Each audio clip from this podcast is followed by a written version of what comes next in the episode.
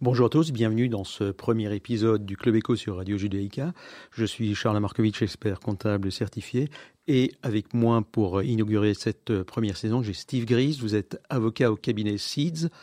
Euh, vous êtes spécialisé dans un certain nombre de matières et aujourd'hui, j'ai choisi comme thème pour ce premier numéro de parler de la franchise. On va en parler en toute franchise.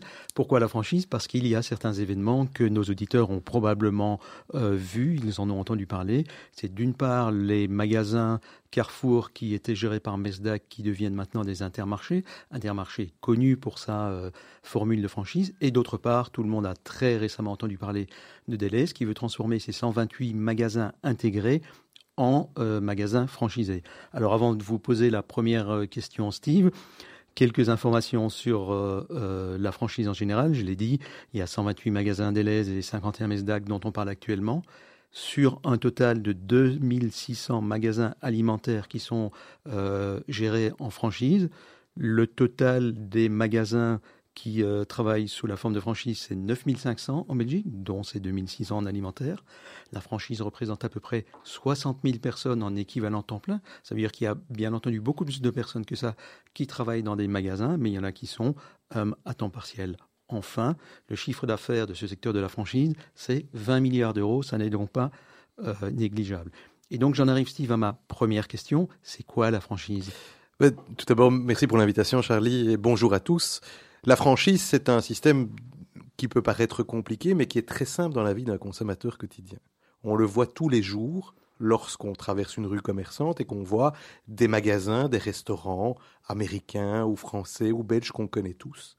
Eh bien, ces restaurants, ces magasins, ces grandes enseignes sont soit détenus par son propriétaire, qui a le concept, soit par une personne qui est un indépendant, vous ou moi, qui décidait de dire, bah tiens, plutôt que d'ouvrir un restaurant, Charlie Restaurant ou Steve, Steve Restaurant, je vais ouvrir un restaurant qui s'appelle McDonald's, je vais ouvrir un restaurant qui s'appelle Quick, je vais ouvrir un restaurant qui s'appelle Burger King.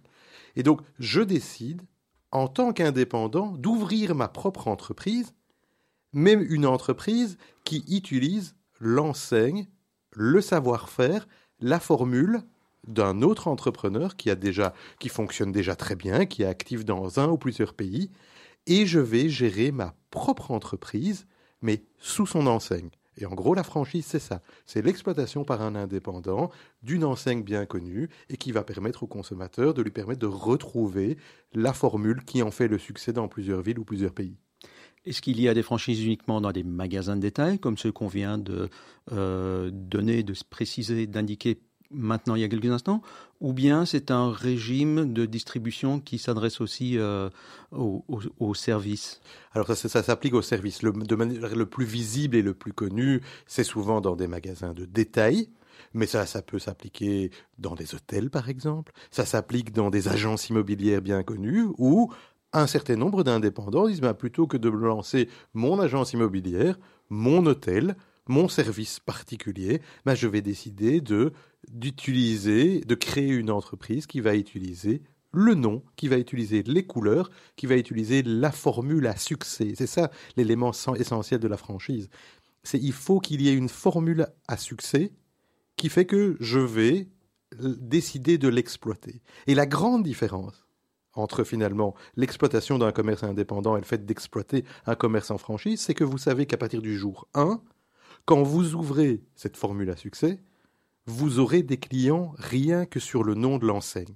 Si vous ouvrez votre propre supermarché, votre propre restaurant, votre propre chaîne d'hôtel, ben, vous allez devoir évidemment énormément travailler pour que ce nom soit connu auprès du public, pour qu'il y ait euh, euh, que, que ce soit, soit quelque chose comme considéré comme qualitatif et que les gens viennent pour votre nom. Là, à partir du jour 1, vous savez que les personnes vont venir pour le nom parce qu'ils connaissent les produits, ils connaissent les services, alors, c'est pas pour ça que rien ne devrait être fait, puisque par la suite, vous devrez démontrer que euh, l'implantation de ce commerce ou des services dans le lieu où vous avez essayé de l'implanter est tout aussi qualitative et répond aussi bien aux besoins du consommateur que les autres magasins ou les autres unités euh, opérationnelles d'exploitation du service.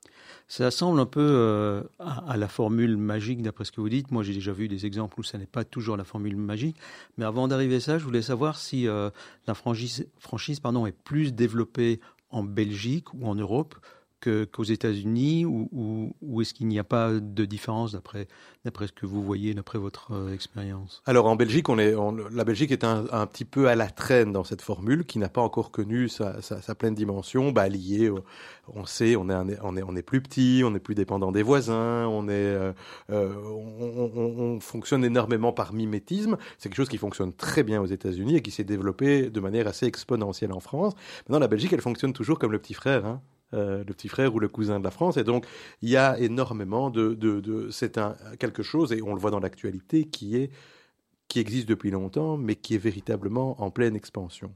Et alors, dans un développement international, justement, il y a énormément d'enseignes internationales qui se disent, mais tiens, je m'implanterai bien dans le Benelux, ou je m'implanterai bien en Belgique, et comment est-ce qu'ils s'implantent en Belgique? Ben, Par le biais d'indépendants qui connaissent déjà un peu le marché, qui connaissent un peu la réalité du terrain, qui connaissent un peu les besoins du consommateur pour allier le meilleur des deux mondes et essayer d'implémenter une enseigne qui fonctionne bien à l'étranger et en faire une nouvelle formule en succès en Belgique. Dans l'autre sens, on va, on va venir tout de suite aux intérêts pour les uns et les autres, mais dans l'autre sens, est-ce que vous pouvez nous donner quelques exemples de, de franchiseurs à l'origine belge qui ont, euh, qui ont réussi ou qui ont moins réussi? Oh, il y a, y, y a, pas mal de franchiseurs qui euh, qui ont pas trop mal réussi. Hein, si on pense à, à un Exki par exemple, oui. euh, ou, ben, ou, ou, à un Quick, hein, euh, pour donner des exemples, ce sont des gens qui euh, qui ont qui ont qui ont plutôt bien réussi, qui ont fonctionné également sous cette enseigne ou, ou sous d'autres enseignes à l'étranger. Euh, le, le, pain quotidien également. Enfin, un certain nombre de de d'enseignes que l'on connaît bien en Belgique et qui sont implémentées à l'étranger. On sait maintenant que c'est souvent, hein, et ça c'est la balance commerciale belge qui le démontre, c'est souvent le sens inverse. C'est-à-dire qu'on on va souvent, euh, on, prend souvent ce qui vient de l'étranger plutôt que l'export, mais l'export existe et, à mon avis, est destiné à continuer à se développer dans le futur. Alors, le pain quotidien, par exemple, euh, a eu pas mal de difficultés comme d'autres chaînes en raison de la crise du Covid, notamment euh, au Royaume-Uni, où euh, ça a été vraiment une, une, claque, mais j'ai lu que dernièrement, ils souhaitaient se relancer vers la franchise. Est-ce que ça n'est pas un avantage pour le franchiseur que, en cas de catastrophe, lui peut retirer les billes et c'est plutôt le franchisé qui qui encaisse, qui perd sa mise et qui se retrouve sans rien. Mais vous avez raison. Euh, en fait, il y, a avant tout, et, le préalable de ça, c'est la disproportion économique généralement entre les deux. Vous avez un franchiseur qui est un grand groupe et un franchisé qui est un indépendant. Il peut peut-être avoir plusieurs, euh, plusieurs magasins en franchise.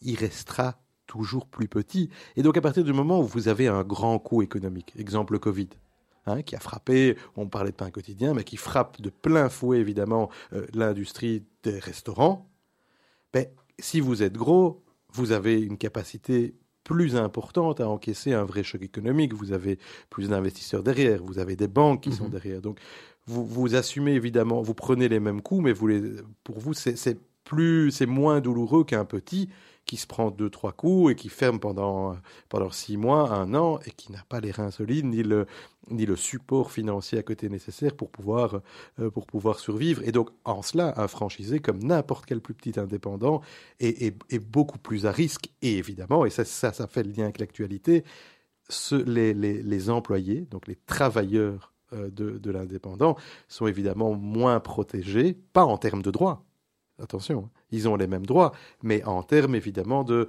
se dire notre employeur a les reins moins solides et donc pourrait se retrouver, euh, se retrouver à genoux en cas de crise ou en cas de difficulté économique. Oui, ils n'ont peut-être pas les mêmes droits parce que si euh, j'en crois ce que disent les syndicats dans le contexte de Deleuze, euh, les, les droits, les avantages sociaux des salariés de la franchise sont moins importants et moins protecteurs que ceux des salariés de la grande distribution parce qu'ils n'appartiennent pas euh, à la même commission paritaire. Je rappelle que c'est les, les, accords entre les organisations syndicales et les organisations patronales selon les, euh, secteurs d'activité. Mais est-ce que ce n'est pas un des principaux avantages pour le franchiseur de transférer la plupart, euh, la plupart des risques? Est-ce que ce n'est pas le grand intérêt pour lui celui-là, transférer les risques, et puis on va revenir aussi après à, l'intérêt financier. Je pense que le franchiseur, il a un intérêt à ce que son réseau fonctionne. Hein. Il a, donc il n'a il pas un intérêt à ce que ses franchisés se cassent la figure. Si vous voulez, c'est un vrai réseau pyramidal où c'est un win, c'est censé être un win-win. Le franchiseur gagne si son réseau se développe. Et son réseau se développe si les franchisés sont contents. Et si les franchisés dégagent du chiffre et, et, s'implémentent bien. Donc, il faut pas oublier que le but, c'est de toucher les consommateurs. Et les consommateurs, lorsque vous allez dans un restaurant, on a dit les marques, mais vous allez dans un restaurant franchisé, vous allez dans un hôtel euh, franchisé, vous savez pas qui l'exploite. Vous savez pas si, si, quand vous allez dans une chaîne de grande distribution, si c'est Deleuze, Deleuze lui-même, par exemple, ou si c'est un indépendant Deleuze. Vous ne savez pas. L'intérêt du franchiseur, c'est évidemment que tous les consommateurs soient contents de la marque, qu'elle soit exploitée directement par lui ou que cette marque soit exploitée par un indépendant. Donc je pense que le franchiseur a un intérêt à la réussite de son réseau. Là où vous avez raison, c'est vrai que c'est un développement qui, s'il se passe bien, est un peu plus facile pour le franchiseur, puisqu'évidemment, ce n'est pas lui qui va développer opérationnellement, c'est pas lui qui va exploiter lui-même euh, son supermarché, c'est pas lui qui va exploiter lui-même son restaurant, et donc forcément les risques liés à ça, le travail lié à ça, c'est pas lui qui va le faire. Et donc en cela, ça vous avez raison, c'est une manière pour lui de faciliter l'agrandissement de son réseau, mais il a un intérêt à ce que tout fonctionne bien. Est-ce que euh, je caricature quand je dis que le franchiseur va avoir une idée plus ou moins de génie, il va mettre en place quelques euh, procédures euh, opérationnelles et puis il va facturer un droit d'entrée à son franchisé, il va augmenter ses prix de revient qui vont constituer une partie de la marge qui va se faire sans avoir beaucoup de travail et après il va en plus percevoir une partie du chiffre d'affaires du franchisé euh, pour faire un peu de, de, publicité. Donc, est-ce que c'est pas un peu le, cocktail sur la plage aux Seychelles alors que euh, que c'est le franchisé qui va. Alors oui, je comprends qu'on puisse le voir comme ça. Évidemment, c'est la réalité est toujours un peu plus nuancée. Euh, donc, l'idée de base, c'est que le franchiseur a développé quelque chose qui fonctionne bien. En tout cas, je ne sais pas si c'est une formule magique, mais une formule qui plaît. Et nous avons quelqu'un un indépendant qui est intéressé par l'utiliser. Évidemment, lorsque, comme je vous l'ai dit depuis le début, lorsque vous ouvrez un restaurant Charles Restaurant ou si vous ouvrez un restaurant qui n'a pas un quotidien, au jour 1, vous n'avez pas la même clientèle. Alors évidemment, l'utilisation de ce concept, ça se paye. Alors, et ça c'est peut-être une erreur que font pas mal de franchiseurs, c'est de se dire, ben, je vais beaucoup y gagner. Et donc, de faire des droits d'entrée importants, parce que vous payez un droit pour pouvoir exploiter la marque, et vous payez aussi une partie, un pourcentage de votre chiffre d'affaires. Un franchiseur qui, et il y en a qui ont raté comme cela, qui prendrait une mauvaise décision serait de dire je vais facturer énormément le droit d'entrée, je vais facturer énormément tous les mois pour, comme je le dis, aller aux Seychelles et me la couler douce. Mais c'est généralement pas des franchises qui fonctionnent. Parce que le franchiseur, il a, un bon franchiseur, il a conscience d'une chose, c'est que son franchisé doit être content il doit dégager de la marge. Il faut que ce soit une entreprise qui réussisse. Et pour que ce soit une entreprise qui réussisse, ben, il faut pour cela qu'il ne soit pas étranglé. Il faut que le franchisé soit pas étranglé. Et que, je le répète, l'idée de trouver un équilibre win-win. Le franchiseur doit être rémunéré parce que c'est lui qui a fondé le concept, c'est lui qui aide en permanence le franchisé, mais le franchisé, il doit se dire, je travaille énormément, mais je dois, je dégager quelque chose de ça un élément aussi important pour dire que tout franchiseur ne peut pas se la couler douce aux Seychelles pendant toute la durée du contrat de franchise, c'est que le franchiseur, il a l'obligation de faire évoluer son concept. Vous savez, la réalité d'un jour n'est pas celle du lendemain. Qui aurait cru il y a, il 4-5 ans que, l'e-commerce se développerait d'une telle façon? Enfin, a, Le monde économique évolue à une très très grande vitesse. Et on peut reprocher, il y a déjà eu des procès, à des franchiseurs de se dire, ben, vous vous reposez sur vos lauriers. Vous ne faites rien, vous faites payer le franchisé, vous, vous ne faites rien. Or, dans l'obligation qu'a, dans la formule de franchise, l'obligation du franchiseur, c'est de dire je dois faire évoluer mon concept en fonction des besoins évolutifs des consommateurs. On arrive au bout de cette euh, première euh, chronique, de ce premier épisode du Club Éco sur euh, Radio Judica. pour terminer, Steve, de votre expérience, le pire, et sans citer de nom évidemment, sauf si vous le voulez, mais le pire et le meilleur exemple de franchiseur que vous avez rencontré dans votre carrière? Alors, oui, je vais évidemment pas citer de nom. Bah, le pire franchiseur, c'est le franchiseur qui n'a rien développé, qui n'a pas développé de formule et qui se dit en effet, hop, j'ai un ou deux restaurants ou j'ai un ou deux magasins, ils fonctionnent bien, ils fonctionnent pas trop mal. Et eh ben, vous savez quoi, je vais implanter un réseau de franchise alors que mon concept n'est pas du tout abouti. Donc j'ai même pas de, de concept qui est déjà clé sur porte à donner à quelqu'un et je vais lui faire payer cher et vilain. Ça, pour moi, ça c'est vraiment l'exemple, et j'ai déjà refusé, moi personnellement, de faire des formules de franchise pour des gens qui n'avaient pas un concept abouti, parce que ça va, ça allait se casser la figure. Ça va se casser la figure. Si vous n'avez pas un concept clair, bien, qui, résiste déjà à l'épreuve du temps et à l'épreuve et à l'épreuve des besoins du commerce, vous allez vous planter. Et alors, un, un franchiseur qui pour moi est un bon franchiseur pour faire le lien avec ce que je disais avant, c'est un franchiseur qui comprend que s'il veut se développer, s'il veut grandir, il doit être là tous les jours pour son franchisé. Il doit faire évoluer son concept et, en parler à son franchisé toutes les semaines. Et surtout, il doit, il, doit, il doit comprendre que pour gagner sa vie, il ne doit pas le gagner en one shot, mais il doit gagner sur la longue durée. Et donc, surtout, limiter les frais qu'il va demander au franchisé pour que tout le monde soit content et que ça se développe dans un vrai jeu de partenariat. Eh bien, merci Steve pour euh, ce partage d'expérience, pour ces conseils à d'éventuels futurs franchisés ou franchiseurs. Je rappelle que vous êtes avocat au cabinet Seeds Law. Vous avez une expérience, comme on l'a compris, très détaillée en franchise, mais que. Vous êtes aussi euh, médiateur agréé. Je suis certain qu'on va se retrouver dans un prochain épisode du Club Eco pour d'autres sujets relatifs euh, au droit et à l'économie. Merci à tous et à très bientôt.